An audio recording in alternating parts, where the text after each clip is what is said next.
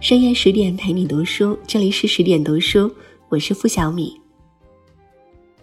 生离死别，给人最大的折磨，并不是在离别的那一刻，真正让人感到悲痛的，是往后的日子里，那些微小的瞬间，那些不经意的偶然，还有那些共同生活过的痕迹。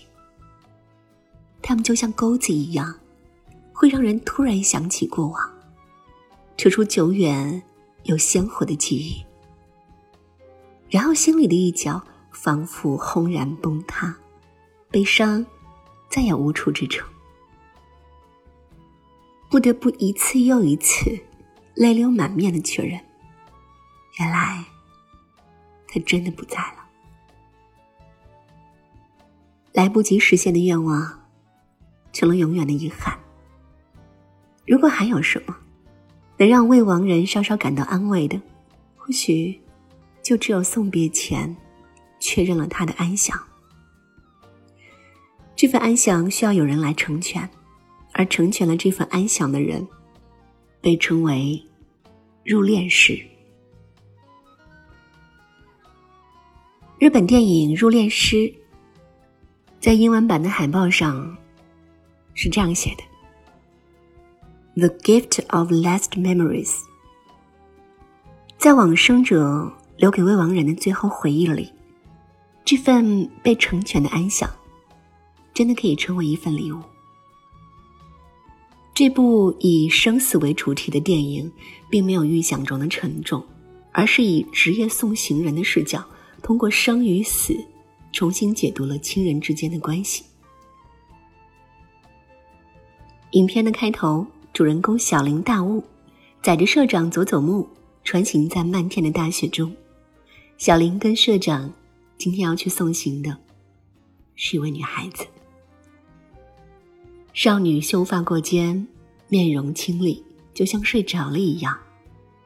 社长凭经验就判断出她是烧炭自杀，死在冰冷的车里，发现的早，所以。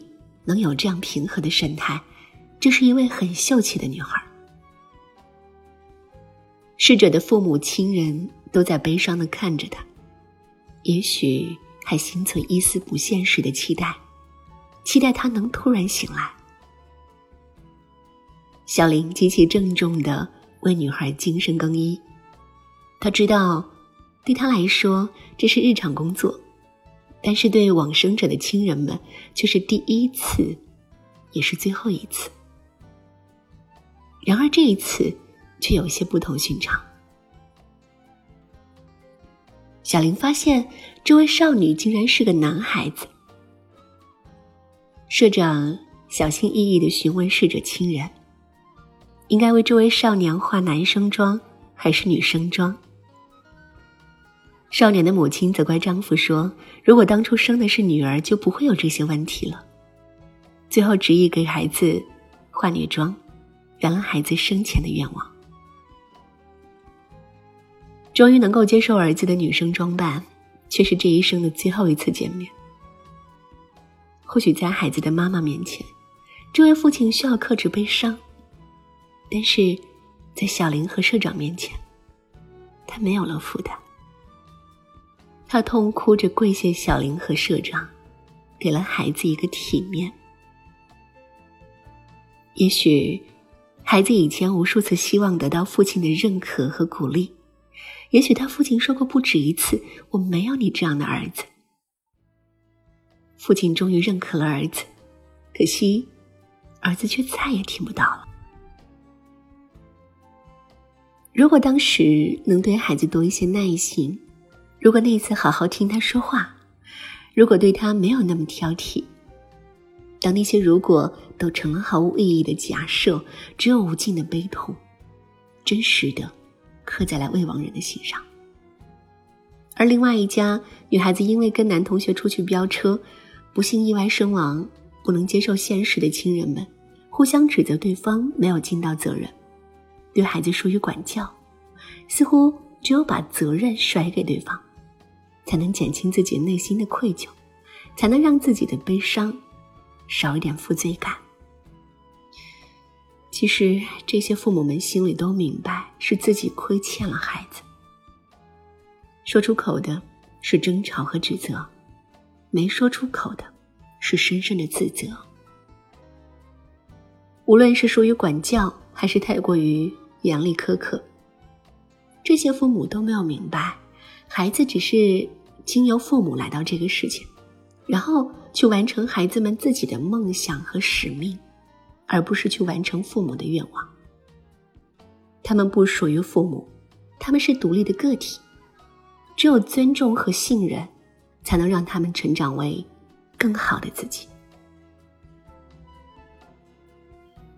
一位失去了妻子的丈夫，面对迟到的小林和社长，说了很多难听的话。小林和社长还是一如既往，十分专注且庄重的完成了整个仪式。这位往生的妇人，就像无数为丈夫、为孩子奉献了一生的主妇，日日夜夜围绕着家人操劳。丈夫回来看到的，永远是穿着居家服的妻子，或许身上还有炒菜带出的油烟味，或许打扫卫生忙得满脸满手的灰尘。太久太久，没有见过妻子这样正式的穿着。这样精致的妆容，这位丈夫甚至连妻子最爱用的口红都不知道在哪里，可以想象他平时对妻子的忽视。看到社长细致的为往生者涂上口红，小林突然有了这样的感悟：这份工作是为了把失去的人重新换回，赋予永恒的美丽，而这份美丽。显然触动了这位丈夫。一直板着面孔的丈夫，在盖棺之前的那一刻，对着妻子，终于崩溃流泪。也许一直到那一刻，他才意识到，此生已不复相见了。或许他想起了太太年轻时的样子，想起了他们相恋相知和多年来相处的点点滴滴。也许只有这一刻，他才能感悟到妻子平日里对家庭的付出。仪式结束后，这位丈夫追出来道歉并致谢，并且双手送上礼物。他说：“这是他一生中最美的一次，真的特别感谢。”平淡的日子总会让人渐渐淡忘了最初的誓言。最好的爱。应该是两人都变成更好的自己，而不是我牺牲了自己成全了你，你却没有感知。要等到失去对方，或者完全失去自己，才发现一切都毫无意义。小林的入殓师身份曾被他的妻子美香和发小山下的嫌弃，没想到转变他们观念的契机。竟然是发小母亲的去世。山下的母亲是镇上唯一一个公共澡堂的老板娘。山下一直想关掉澡堂，改建成公寓出租，这样母亲就不用辛苦操劳，可以去跟他们一起住。可是母亲却坚持开业，为街坊邻居们提供便利。母子俩一直僵持不下，可没想到，原本谁也说服不了谁的事，竟然。以母亲的猝然离世而告终。搬柴火时突然倒下，就那样去了，还没有来得及跟这个世界好好道别。没有人知道，他心里还有什么未完成的心愿。也许，他唯一的愿望，就是这间澡堂还能好好开下去，就像他还在的时候一样。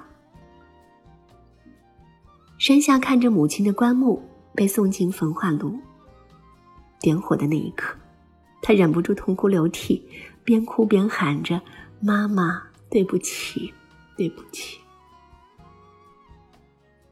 爱一个人应该用他需要的方式，而不是自己喜欢的方式。可惜我们都懂得太晚。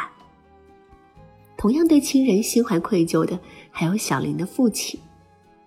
在小林的口中，父亲是没用的家伙，开了个小咖啡馆，后来跟店里的女招待跑了，真的是个很糟的父亲。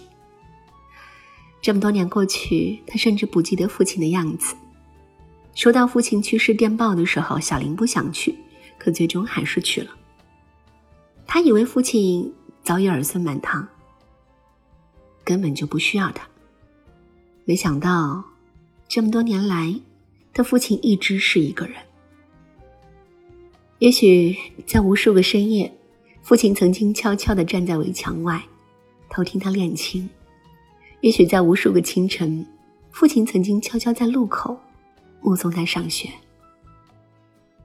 越是深知自己犯下的大错，越是近乡情更怯，无法再面对家人，最后带着对儿子妻子的深深愧疚，毅然离世。